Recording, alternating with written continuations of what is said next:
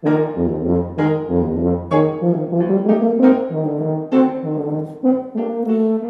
herzlich willkommen im tubalernen.de Podcast. Ich bin Raimund, dein Online-Tuba-Lehrer und heute in der 19. Podcast-Folge oder Podcast-Episode, wie man sagt, geht es um das Thema den Turbo zünden. So ziehst du an allen vorbei. Ja, das ist ein schöner Clickbait-Titel, aber worum geht es eigentlich wirklich? Es geht um die Problematik der Lernkurve und warum, warum du manchmal nicht vorankommst und wie du deine Lernkurve eben steiler gestalten kannst. Das ist doch ein interessantes Thema und darum geht es heute und dann geht es jetzt direkt los.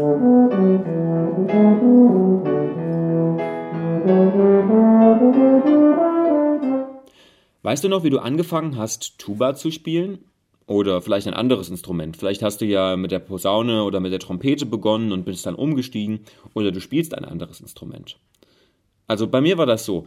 Ich habe angefangen bei uns im Dorf im Verein und habe das Instrument vom Verein bekommen und habe dann einen Lehrer gehabt, der war Trompeter und von dem habe ich dann die ersten Töne beigebracht bekommen. Und die ersten Töne in der ersten Woche, das war das F und das war das B. Und in der ersten Woche ging es darum, diese beiden Töne zu erreichen. Das heißt, vorher konnte ich nichts und nach einer Woche konnte ich das F und das B spielen. In der nächsten Woche habe ich dann die ersten fünf Töne gelernt, also äh, B, C, D, S und F. Und dann langsam die Notenwerte, die kannte ich ja auch schon ein bisschen aus dem Musikunterricht und vom, vom Flötespielen in der Grundschule und so. Und dann irgendwann konnte ich eine Oktave spielen und dann habe ich die Vortragsbezeichnungen gelernt, unterschiedliche Taktarten. Und dann so nach einem Jahr Tuba lernen kam ich dann so ins Jugendorchester. Die meisten waren ein bisschen älter als ich, ich war gerade erst zehn und ähm, ich habe dann da viele ältere Vorbilder gehabt, die konnten schon ganz gut spielen. Und ähm, ja, ich habe dann mehr und mehr eben da mitgespielt und habe natürlich im Unterricht meine Lieder gespielt. Und natürlich war es aber so, dass nach einem Jahr, nach diesem einen Jahr, wo der Fortschritt sehr schnell ging, nämlich von nichts können zu im Rahmen einer Oktave spielen, alle Notenwerte kennen, alle Taktarten kennen, Rhythmen halbwegs vom Blatt lesen und so weiter. Ähm, bis dahin, das war natürlich ein super steiler Anstieg. Und ab dann ging der Anstieg eigentlich immer langsamer. Und wenn ich dann so meine Kolleginnen und Kollegen im Orchester oder im Jugendorchester und dann auch später in dem, in dem großen Feuerwehrorchester, in dem ich gespielt habe, so beobachtet habe, dann habe ich festgestellt, die entwickeln sich ja eigentlich so gut wie gar nicht mehr. Die gehen jede Woche in die Probe und spielen und manche üben auch zu Hause, andere weniger, aber selbst die, die zu Hause üben, bei denen passiert eigentlich nichts mehr on top. Die können ihr Niveau halten und die spielen auch gut auf ihrem Niveau, aber es geht nichts mehr vorwärts. Das heißt, die Lernkurve ist da völlig abgeflacht. Und das passiert ganz vielen und das passiert immer wieder. Lernkurven sind ja eigentlich immer so, dass sie am Anfang steil sind und dann am Ende abflachen. Und das hat zwei Gründe. Der eine Grund ist nur ein gefühlter Grund, das ist nämlich der Dunning-Kruger-Effekt. Dunning-Kruger-Effekt ist ein, eine kognitive Verzerrung, bei der es darum geht, dass Anfänger in einer bestimmten Thematik sich sehr stark selbst überschätzen. Ähm, zum Beispiel haben wir aktuell das Thema äh, Covid, Corona. Ähm, jeder, der irgendwie drei Zeitungsartikel über Covid gelesen hat, ähm, weiß jetzt irgendwie mehr als jeder Virologe ähm, so gefühlt. Und auf der anderen Seite ist es dann so, wenn man eben sehr professionell ähm, in einer Richtung unterwegs ist, wenn man sich sehr weit gebildet hat, dann merkt man immer, wie, immer mehr, wie wenig man eigentlich weiß. So geht es jetzt zum Beispiel mir als, als Tuba-Lehrer, als Tubist. Je länger ich mich damit beschäftige, desto mehr merke ich, dass viele Wege nach Rom führen, desto mehr merke ich, dass es unheimlich viele Zugänge gibt, um am Ende auf ein gutes Ergebnis zu kommen. Und das, da, dadurch fühle ich mich dann eigentlich ein bisschen inkompetent, ähm, weil ich, weil mein Weg ja nur einer von vielen ist. Und äh, ich merke einfach, wie groß dieses Feld ist. Und ich, früher dachte ich, ja, äh, Tuba, das sind irgendwie zehn, zehn Solostücke, die es gibt. Und heute weiß ich, okay, es gibt hunderte. Und früher dachte ich, okay, äh, Tuba spielt man nur über drei Oktaven, heute weiß ich, man spielt es über fünf. Ähm, solche Sachen. Und dadurch kommt man sich dann selbst immer ungebildeter vor, je weiter man ist. Also das ist die eine Sache, das ist so ein psychologischer Effekt. Deswegen, wenn du das Gefühl hast, dass du gar nicht weiterkommst, ähm, dann beobachte dich mal ein bisschen und versuch mal drauf zu schauen, ähm, ob das vielleicht auch ein bisschen daran liegt.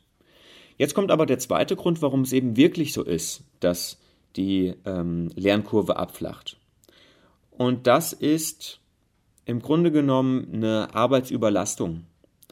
Ähm, das heißt, je tiefer du in ein Themengebiet einsteigst, desto größer wird das ja, wie ich eben schon erklärt habe. Man lernt mehr und mehr kennen und man weiß am Ende gar nicht mehr, an welchem Punkt man überhaupt arbeiten soll. Das heißt, das Problem aufs Instrument übertragen ist, wir arbeiten zu viel und üben zu wenig. Beispielsweise, wir haben uns einen Tonumfang von drei Oktaven erarbeitet. Wir können fließend bis auf Sechzehntelebene im Viervierteltakt und Dreivierteltakt vom Blatt lesen. Ähm, die Tonarten laufen in einem langsamen Tempo alle sicher. Und außerdem haben wir zwei Solostücke erarbeitet. So, das ist jetzt ein Riesenpensum schon. Wenn wir jetzt versuchen, diese Fähigkeit immer wieder aufrecht zu erhalten, dann haben wir manchmal das Gefühl, dass wir die gleichen Dinge immer, immer, immer, immer wieder üben müssen. Das heißt, wir beschäftigen uns sehr, sehr stark mit dem Erhalt von Fähigkeiten, statt neue zu entwickeln. Zum Beispiel spielen wir die gleiche technische Übung wie vor zehn Jahren. Ähm, nehmen wir irgendwie, ich habe mir ein ganz gutes Warm-up erarbeitet zum Beispiel, das geht 20 Minuten und das mache ich jeden Tag. Und das gibt mir ein gutes Gefühl und es erhält meine Fähigkeiten und das nennt man dann Arbeit am Instrument. Ähm, dieses Fähigkeiten erhalten, bestimmte Dinge abzuarbeiten, zum Beispiel eine bestimmte Atemübung zu machen, um den Körper fit zu halten äh, oder laufen zu gehen, zum Beispiel eben eine Bindungsübung machen, um die Zunge flexibel zu halten und die immer und immer wieder zu machen. Das ist Arbeit am Instrument. Üben mit dem Instrument bedeutet aber, etwas Neues zu erarbeiten. Das heißt, konzentriert bei der Sache zu sein, an Problemen zu arbeiten, ähm, Dinge zu machen, die man vorher noch nicht gemacht hat. Und wenn du zum Beispiel 30 Minuten pro Tag Zeit hast, das ist ja vielleicht für einen Laienmusiker eine realistische Zeit. 30 Minuten am Tag üben, das kann man schaffen, auch wenn man einen 40-Stunden-Job hat. Und du brauchst für die 30 Minuten, du brauchst davon 25 Minuten, um immer die gleichen Übungen zu machen. Und am Ende vielleicht in den letzten fünf Minuten das neue Stück aus der Brassband oder aus dem Blasorchester, ähm, äh, dass du das anspielst, dann dann kannst du ja keine großen Fortschritte machen, denn du arbeitest ja nur am Instrument und erarbeitest dir gerade musikalisch gerade mal das, was ihr eben sowieso in der Gruppe macht, um eben da dann gut mitzukommen. Und wenn du auf die, auf die Art und Weise übst, dann ähm, stagniert irgendwann die Lernkurve, das heißt, du stagnierst auf einem Niveau und es passiert nichts Neues. So, jetzt habe ich aber den Podcast genannt, den Turbo zünden. So ziehst du an allen vorbei. und äh, weil ich ihn so genannt habe, will ich dir natürlich auch eine Lösung anbieten, ähm, wie du es schaffen kannst, eben deine Lernkurve viel, viel steiler zu gestalten, dass sie eben nicht abflacht. Und das eine ist eben, oder das sind drei Schritte, sage ich mal. Also erstens ist es neuer Input. Ähm, wenn du dir neuen Input besorgst und an dem arbeitest, dann ähm, wirst du natürlich eine steilere Lernkurve haben, weil du dich einfach mal mit was Neuem beschäftigst und nicht immer nur das Gleiche machst. Ähm, neuer Input kann sein technisch. Das heißt, du hast zum Beispiel eine Unterrichtsstunde und jemand sagt dir, okay, atme mal lieber auf die Art und Weise.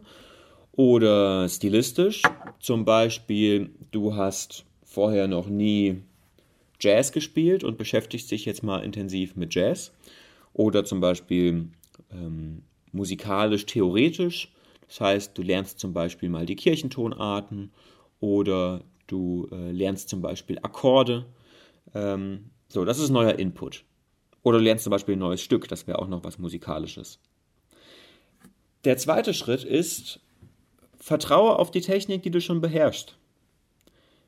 Wenn das so ist, wie ich das eben beschrieben habe, dass du zum Beispiel seit zehn Jahren die gleiche Übung spielst, dann stell dir mal die Frage, ob du die wirklich noch täglich spielen musst.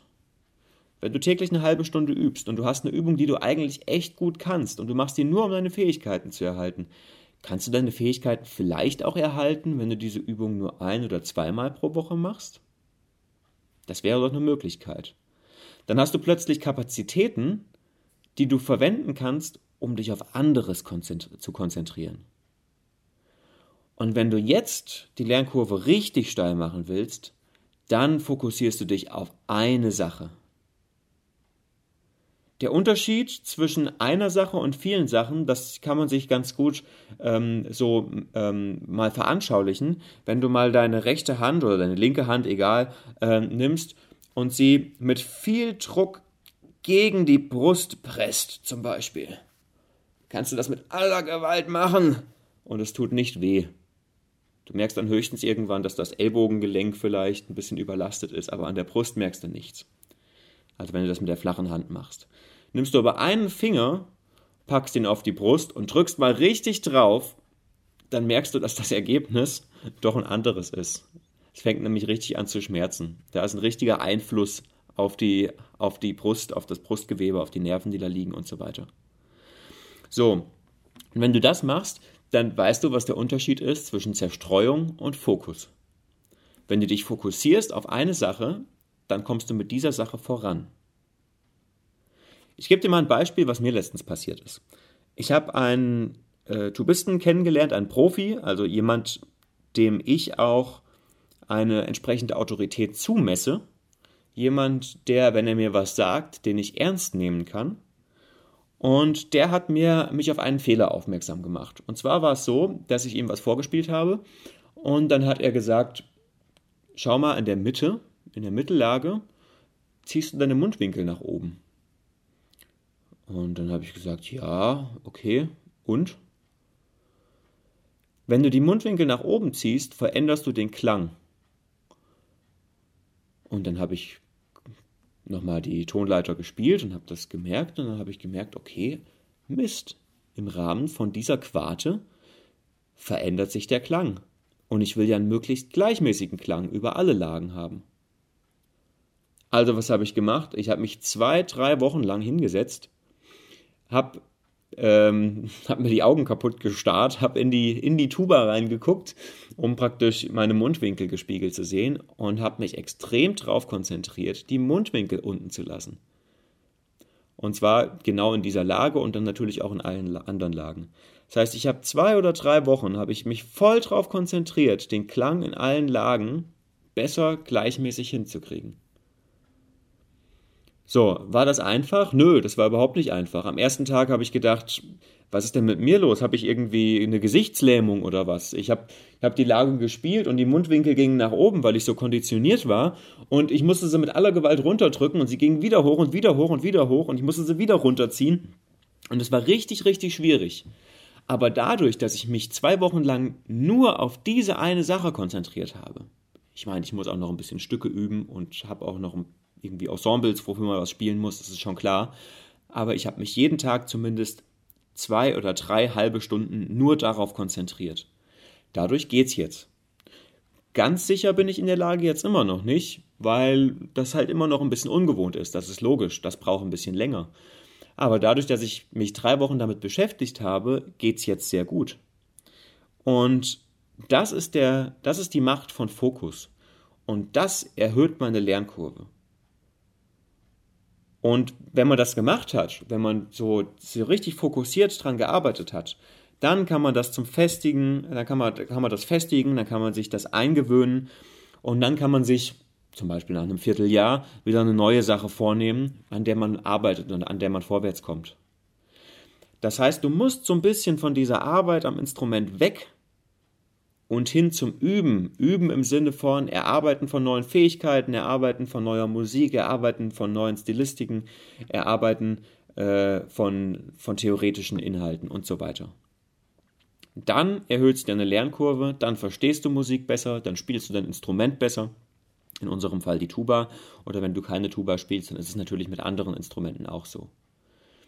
Wenn du aber jeden Tag irgendwie eine halbe Stunde übst und halt immer das Gleiche machst, dann ist es Vielleicht, wenn es dir Spaß macht, ist es schön. Aber wenn es dir keinen Spaß macht, dann ist es Zeitverschwendung.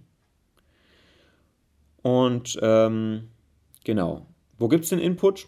Natürlich auf tubalernen.de, klar, ist ja mein Podcast hier, deswegen kann ich natürlich auch für meine Sachen werben. wenn du dir neuen Input holen willst, wenn du Lust hast, an, ein, an einer Sache vorwärts zu kommen, dann schau dir unsere Kurse an. Es gibt ja diese Grundlagenkurse bei uns, das ist Tonart, wo es darum geht, dass man einfach in allen zwölf Tonarten, also Durtonarten, die parallelen Molltonarten kommen auch ein bisschen vor, aber hauptsächlich die Durtonarten, ähm, dass du einfach da mit den, mit den Fingern ähm, sicher bist, das sind zwölf Lektionen. Also wenn du zum Beispiel sagen würdest, okay, ich vergreife mich so oft bei D-Dur und bei G-Dur und bei A-Dur und bei Fis-Dur sowieso und Ges-Dur, ähm, dann nimm dir zum Beispiel doch mal diesen Kurs und arbeite den einfach mal durch. Das sind zwölf Lektionen, am Ende eine Bonuslektion zum Wiederholen und ähm, den kannst du, wenn du dich anstrengst, in, weiß ich nicht, zwölf Lektionen, sagen wir mal, du machst zwei pro Woche oder drei pro Woche, dann schaffst du in vier Wochen. Dann hast du vier Wochen an einer Sache mal richtig gearbeitet und bist in diesem Punkt sehr, sehr viel weitergekommen. Dann kannst du später natürlich immer mal wieder Tonarten wiederholen und so weiter oder du gehst eben noch einen Schritt weiter. Aber du kannst zum Beispiel, wenn du diesen Tonartkurs machst, bist du nach vier Wochen in Tonarten sehr viel sicherer. Oder du nimmst zum Beispiel den anderen Grundlagenkurs Fundament. Das ist ja der, wo es besonders um die tiefe Lage geht, wo es darum geht, dass man in der Begleitfunktion sicherer wird, dass man da eben einfach ausdauernd und kräftig und, und auch präzise spielt, dass man eben da, da, da, da, da, da, da, da, da, da, da, da, da in der Tiefe eben gut spielen kann. Ähm, das sind so Kurse, wenn du die einfach mal durcharbeitest, dann machst du einen großen Sprung nach vorn oder eben auch den Aufbaukurs, Tonbildung. Die Etüdenkurse kannst du natürlich auch noch ergänzend machen, immer mal ein neues Stück erarbeiten, das kann nicht schaden, oder auch den Solokurs Bluebells of Scotland. Ähm, du kannst dir aber die Kurse aber einfach anschauen auf tubalernen.de slash Kurse. Und wenn du dir nicht sicher bist, welchen Kurs du machen sollst, wer, welcher der richtige für dich ist, dann kannst du mir natürlich gerne auch eine Mail schreiben an raimund.tubalernen.de. Ähm, und dann bitte in den Betreff mein Online-Kurs. Das wäre ganz gut, dann weiß ich gleich, um was es geht. Wenn du da zum Beispiel reinschreibst, äh, hallo, ich bin Petra, äh, 42 Jahre alt, ich spiele seit sechs Jahren Tuba, ich habe Probleme mit ABC und würde mich gerne da und da weiterentwickeln, dann kann ich dir nämlich was empfehlen. Ähm, Im schlimmsten Fall, wenn wir auf gar keinen grünen Zweig kommen, können wir auch mal äh, telefonieren, das geht auch immer und dann kann ich dir natürlich auch was empfehlen.